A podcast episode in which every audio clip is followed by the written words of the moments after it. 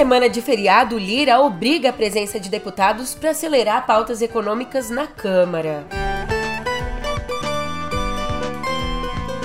E também nessa semana curtinha, a mini reforma eleitoral.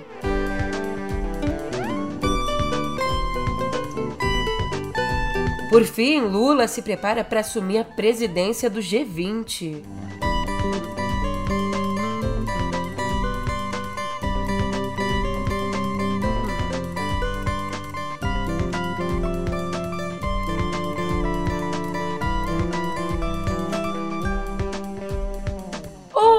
Ótimo dia, uma ótima tarde, uma ótima noite para você. Eu sou a Julia Kerker, vem cá, como é que você tá, hein? Essa segundona, primeira segunda de setembro, é acelerada na velocidade vezes dois, porque tem muito que fazer em pouco tempo, e é isso que eu te conto agora no pé do ouvido.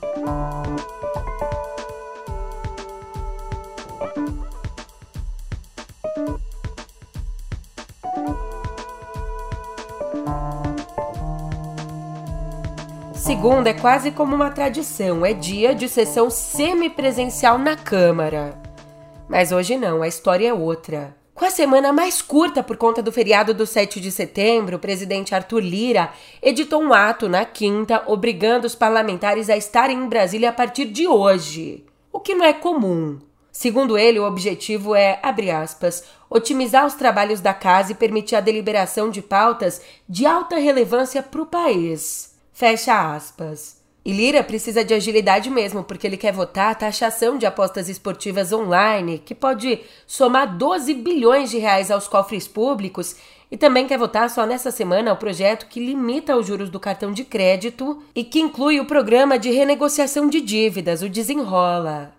Reforçando a necessidade de um Congresso ativo, o ministro da Fazenda, o Haddad, disse no sábado que as casas têm um papel chave para que os resultados econômicos sejam produtivos. O Congresso tem um papel chave nesse segundo semestre. Se o Congresso Nacional somar forças com a área econômica e aprovar as medidas na direção correta e afastar pauta bomba, populismo, se afastar risco esses riscos até o final do ano e aprovar uma agenda consistente de trabalho, eu penso que nós vamos terminar o ano muito bem. Muito bem. Agora, a bola está com o Congresso, como teve no começo do ano. No começo do ano nós passamos a bola para o Congresso, ó, precisamos de A, B, C, D. Eles entregaram, nós estamos colhendo os frutos. Agora é uma segunda etapa, é o segundo tempo do jogo. Nós estamos, de novo, passando a bola para o Congresso. Se os resultados legislativos vierem na direção correta, nós vamos ter um segundo semestre alvissareiro que vai trazer novos ganhos para a política econômica. Agora, de novo, não é o executivo que governa o país. Você tem Banco Central, você tem Congresso, você tem Senado e Câmara, portanto, você tem Poder Judiciário os resultados econômicos dependem da harmonização das ações desse conjunto de atores. Mas não é só a pauta econômica que vai ser acelerada, não, até porque, né, não é o João Dória. Cavalo. Tô brincando. Mas o relator do grupo de trabalho da mini reforma eleitoral, o deputado Rubens Pereira Júnior, vai apresentar o relatório dele na quarta para que a votação do parecer aconteça no mesmo dia. E entre as mudanças que essa mini reforma propõe devem estar o prazo para o registro das candidaturas, que deve ser ampliado. Também alterações nas federações partidárias, que atualmente só podem ser constituídas ali no período eleitoral. E também a permissão de uso dos recursos do fundo partidário para contratação de serviços de segurança pessoal. Bem, ele quer acelerar porque, para valer nas eleições do ano que vem, as eleições municipais, o texto precisa ser sancionado até o dia 5 de outubro, menos, menos de um mês por aí. De olho então no presidente, Lula já tem uma nova viagem internacional marcada. Logo depois das comemorações do 7 de setembro, ele voa para Nova Delhi, na Índia. E ali na 18ª cúpula do G20, nos dias 9 e 10, o Brasil vai assumir a presidência do bloco pela primeira vez. Então, três temas principais devem conduzir o mandato do Lula ali à frente do G20, que vai até novembro do ano que vem. O tema 1: proteção à floresta amazônica e contenção das mudanças climáticas. Ponto 2: combate à fome e desigualdade. E ponto 3: a nova governança global, com reformas em organismos multilaterais como a ONU. Só que não vai ser tão fácil, porque essa agenda, esses temas, esbarram nos desafios políticos e também de engajamento das lideranças de outros países. E de desafio político, a gente passa por um desafio diplomático, porque a guerra da Ucrânia é em si um desafio diplomático. E eu digo isso exatamente por conta do racha que existe sobre esse tema. Ó, os países do G7, democracias liberais lideradas pelos Estados Unidos, defendem novas sanções e condenações à Rússia. Rússia, então, que veta qualquer discussão ou decisão nesse sentido ali no bloco com apoio da China. Só que acontece que esse racha pode impactar o mandato brasileiro e a cúpula do ano que vem no Rio de Janeiro. Bem, agora a gente volta ao nosso país caindo exatamente no centrão dele. A Codevasf é sim um dos órgãos controlados pelo Centrão.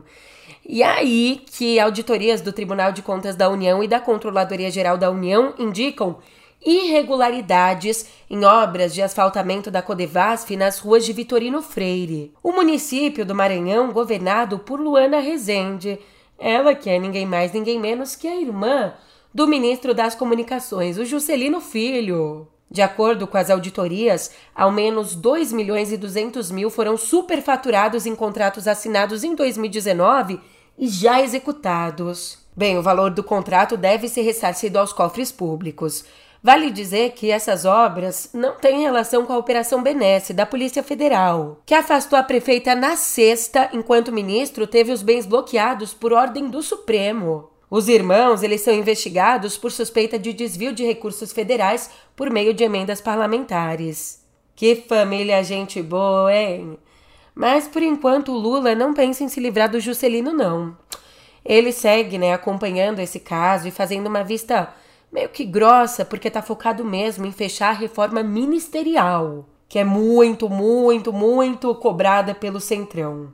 Centrão que não é um grupo novo, ele perpassa vários governos então, de volta ao último governo e aproveitando que a gente está falando aqui de tramóias, mensagens e imagens obtidas pela jornalista Juliana Dalpiva mostram que, em 5 de março, logo que o caso das joias sauditas veio à tona, o tenente-coronel Mauro Cid admitiu a Fábio Van Garten, o advogado do Jair Bolsonaro e ex-secretário de comunicação, o Mauro Cid, admitiu que os itens eram de interesse público, mesmo que sejam privados. Nessa conversa, ele também tirou foto né, e mandou a foto da Lei 8.394, destacando trechos sobre a União ter preferência em caso de venda.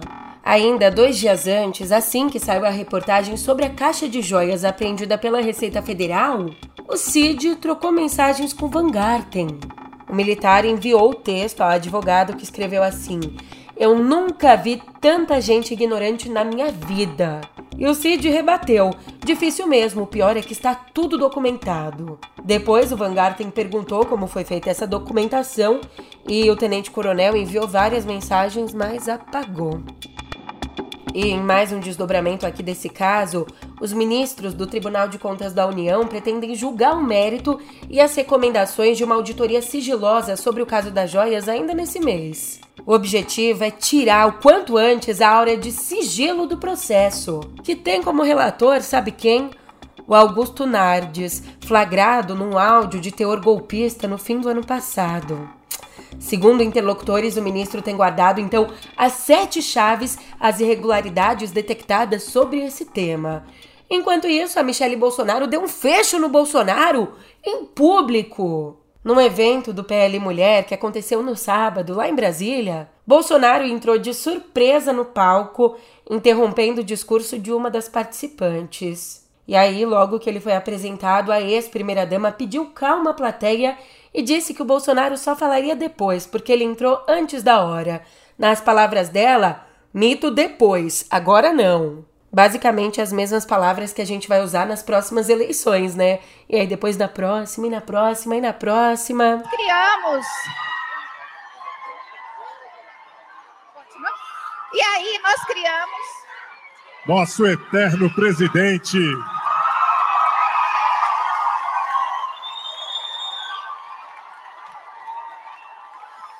Jair Bolsonaro.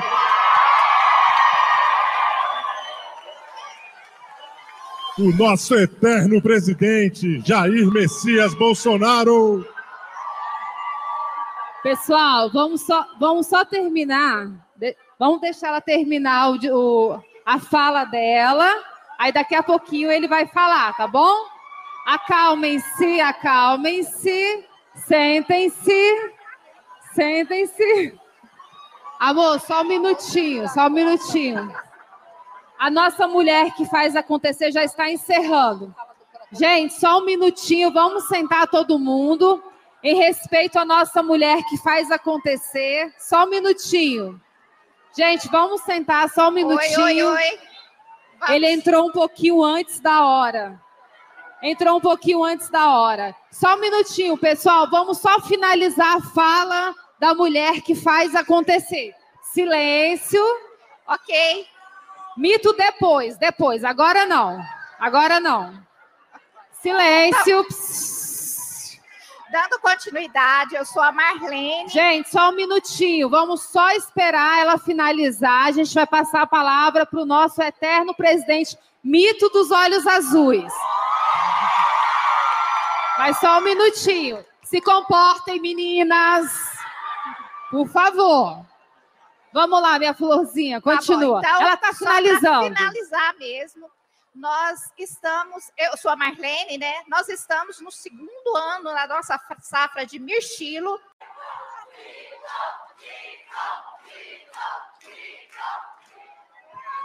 Agora vocês querem ouvir uma palavrinha bem pequenininha do nosso eterno presidente? Aquele presidente que não perdeu as eleições.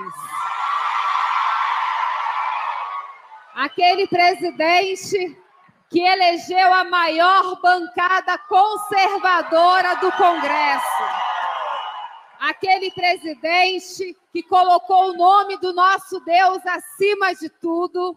Aquele presidente que resgatou o amor, o patriotismo e que plantou uma semente que deixou um legado patriótico. E isso ninguém vai apagar. Com vocês, o nosso galego dos olhos azuis.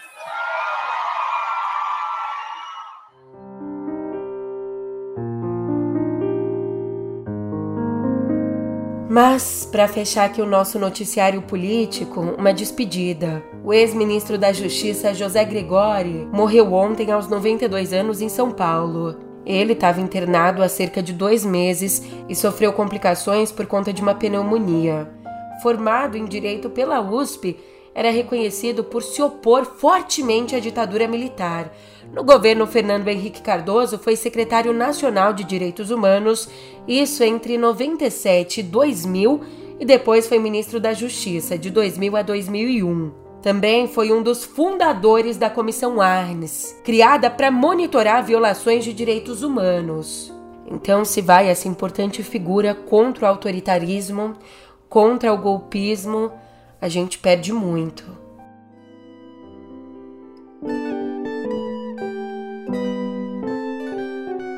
Aqui em Viver, um estudo feito pelo Instituto IED, que parece o nome de um palavrão, é Interdisciplinaridade e Evidências no Debate Educacional, apesar desse nomão, ele faz uma coisa importante, traz pra gente uma fotografia do cenário educacional do país. Essa pesquisa aqui, ela analisa os resultados dos estudantes brasileiros na avaliação do PIRS e mostra, portanto, que 60% dos alunos com baixo nível socioeconômico e que estudam em escolas com ambiente ruim, com casos de violência interna e também no entorno, 60% deles chegam ao quarto ano do ensino fundamental sem habilidades básicas, como ler e entender, conseguir interpretar informações que estão descritas explicitamente em textos. E aí que para os responsáveis pelo PIRS, PIRS, que é uma avaliação internacional que mede o desempenho dos estudantes em leitura, para os responsáveis por essa avaliação, o quarto ano é uma série-chave, considerado um ponto de transição fundamental no desenvolvimento desses jovens. Então, os especialistas em educação, né, olharam para essa pesquisa e conseguiram extrair uma coisa que é quase que óbvio, mas que é preciso ser cobrado. Não basta só melhorar o ensino, é preciso uma política sistêmica integrada com outras áreas, inclusive a econômica, para então melhorar o ambiente de ensino. Na área da saúde, um outro alarme. Mesmo com a melhora nas taxas de vacinação no ano passado, o nosso país só conseguiu bater a meta da BCG entre os quatro imunizantes essenciais para crianças menores de 2 anos. Os quatro que são BCG, pólio, DTP, que é o contra a difteria, tétano e coqueluche, e MMRV, contra o sarampo, cachumba, rubéola e varicela. Ou seja, dessas quatro, a gente só bateu a meta na BCG. E a gente sabe disso através do levantamento feito pelo Observa Infância, ele mostra que sim, existiu uma alta da cobertura vacinal entre 2021 e o ano passado, mas a cobertura para as três doses da vacina contra pólio, mesmo crescendo 9,7 pontos, ficou quase 10 pontos abaixo da meta de 95%. Um resultado bem parecido para a DTP, que tem essa mesma meta de 95%, mas só chegou a 85,3%. Agora, o pior caso é o da MMRV, que só atingiu 59,6% da cobertura. Pelo menos os anti-vacina, eles podem se juntar aos terraplanistas e mudar um pouco o foco de atenção. Agora dá para ficar obcecado pelo sol, porque deve vir novidade por aí. No sábado, a Índia deu mais um passo em sua exploração espacial, lançando seu primeiro observatório para estudar o sol. A missão Aditya L1 tem como objetivo fazer novas descobertas sobre o comportamento dos ventos solares.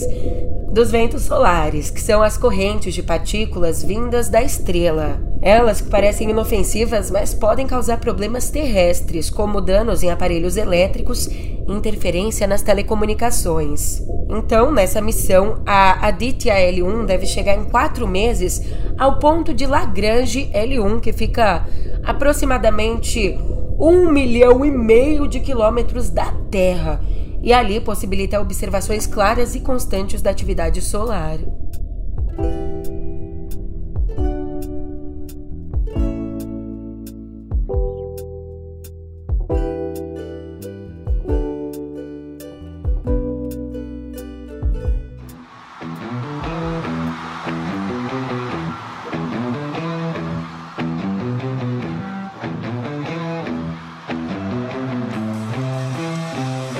Safada que vicia, o medo que. Me odeia porque eu boto sarrafo lá em cima. A Luísa Sonza abriu o palco principal no segundo dia do festival The Town com um show focado no novo álbum dela, o polêmico e já conhecido aí de cor pelos fãs Escândalo Íntimo. Depois dela, já no palco The One, Ney Mato Grosso fez uma apresentação, eu fiquei chateada com isso. Uma apresentação com poucos sucessos da carreira e que empolgou o público só no final, quando ele cantou Homem com H e Sangue Latino. Durante o show dele, muitas pessoas ficaram inclusive sentadas, com aquele. com o Ney na frente, em cima do palco, cantando. O Ney que. Olha. Aliás, o Ney e a Luísa, eles cantaram dois dias seguidos.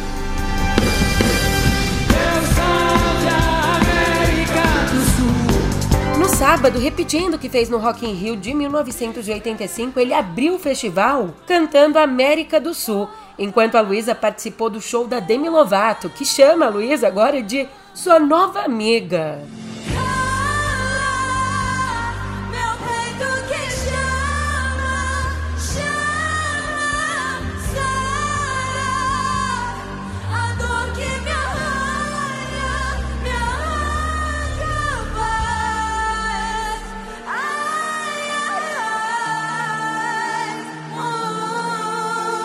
Já o Post Malone, a atração principal da primeira noite, foi mais roqueiro do que rapper. E ainda chamou um fã pra tocar no palco, tocar violão no palco. Esse aí nunca mais lavou a mão, né? Depois de ter tocado com o Post Malone. Mas o que importa é que tem mais por aí. O Town, que acontece no Autódromo de Interlagos, volta na quinta com a Ludmilla abrindo o palco principal e o Maroon 5 encerrando. É, quem encerra na quinta é o Maroon 5, né? Se fosse na sexta, vai ser o Maroon 6.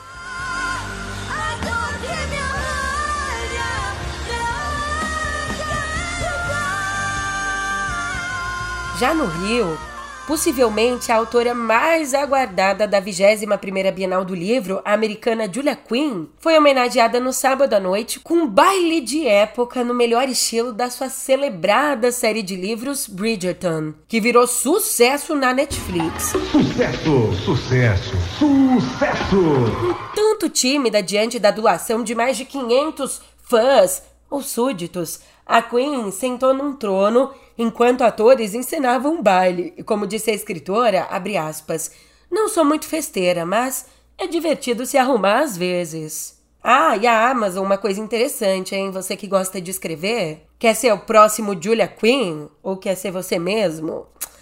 A Amazon aproveitou a Bienal para anunciar um prêmio voltado para a literatura jovem. Um prêmio em parceria com a editora HarperCollins.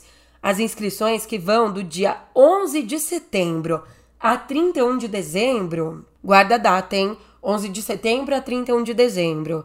Elas serão feitas via autopublicação da obra na ferramenta KDP, uma ferramenta da Amazon, e o prêmio total chega a 35 mil reais. Só que uma outra Bienal, a Bienal de Veneza, o principal festival de cinema da Itália, foi sacudida por um escândalo. O ator espanhol Gabriel Guevara, elevado à categoria de astro pelo filme Minha Culpa, foi preso com um mandado internacional por conta de uma acusação de agressão sexual na França. Ele, aliás, está em custódia por lá até que a justiça italiana decida sua extradição. Bem, o Guevara, que tem uma legião de seguidores nas redes, chegou a Veneza no sábado para receber o prêmio de melhor ator jovem da organização Film in Italy, uma organização que, segundo a produção da Bienal, não tem relação com o evento.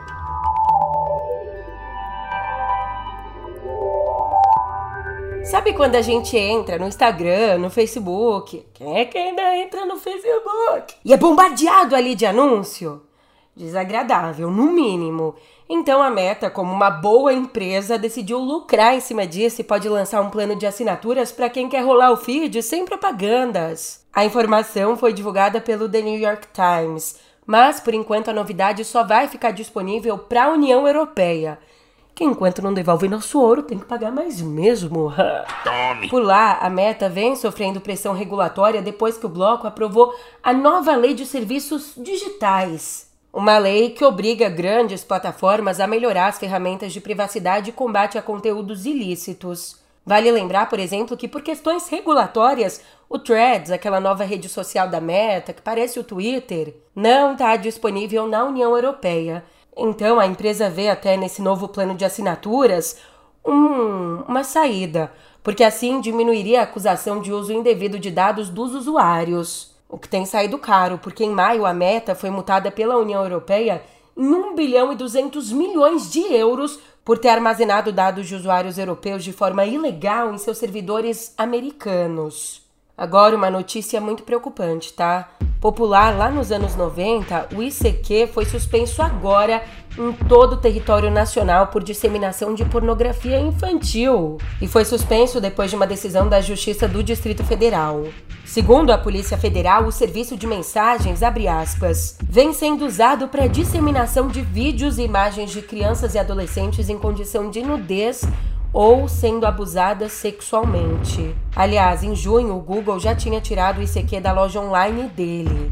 Lançado lá em 1996, o ICQ tem quase 11 milhões de usuários mensais em todo o mundo. O app foi comprado em 2010 pela empresa russa VK.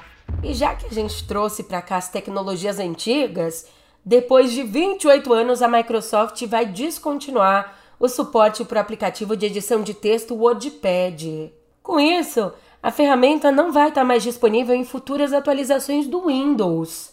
Que, oh, que tristeza. Uma nostalgia bate, né? Se você não sabe, o WordPad, lançado para o Windows 95, é um editor de texto simples que oferece mais recursos do que o bloco de notas. Só que, segundo a Microsoft, a decisão de descontinuar a ferramenta faz parte de um esforço para modernizar e otimizar o ecossistema de software da companhia. Por mais que a gente saiba que ele não vai estar disponível futuramente, o app ainda não tem uma data definitiva para ser encerrado. Ai, que dó, uma despedida triste. Leva junto várias lembranças. Agora, uma despedida feliz para começar a semana é essa aqui, porque eu tô indo nessa, mas a gente se vê por aqui amanhã. Eu juro, eu juro que a gente se vê, eu juro igual ela jurou desfilar pra mim. Mas chegou a semana. Boa semana pra você. Até amanhã.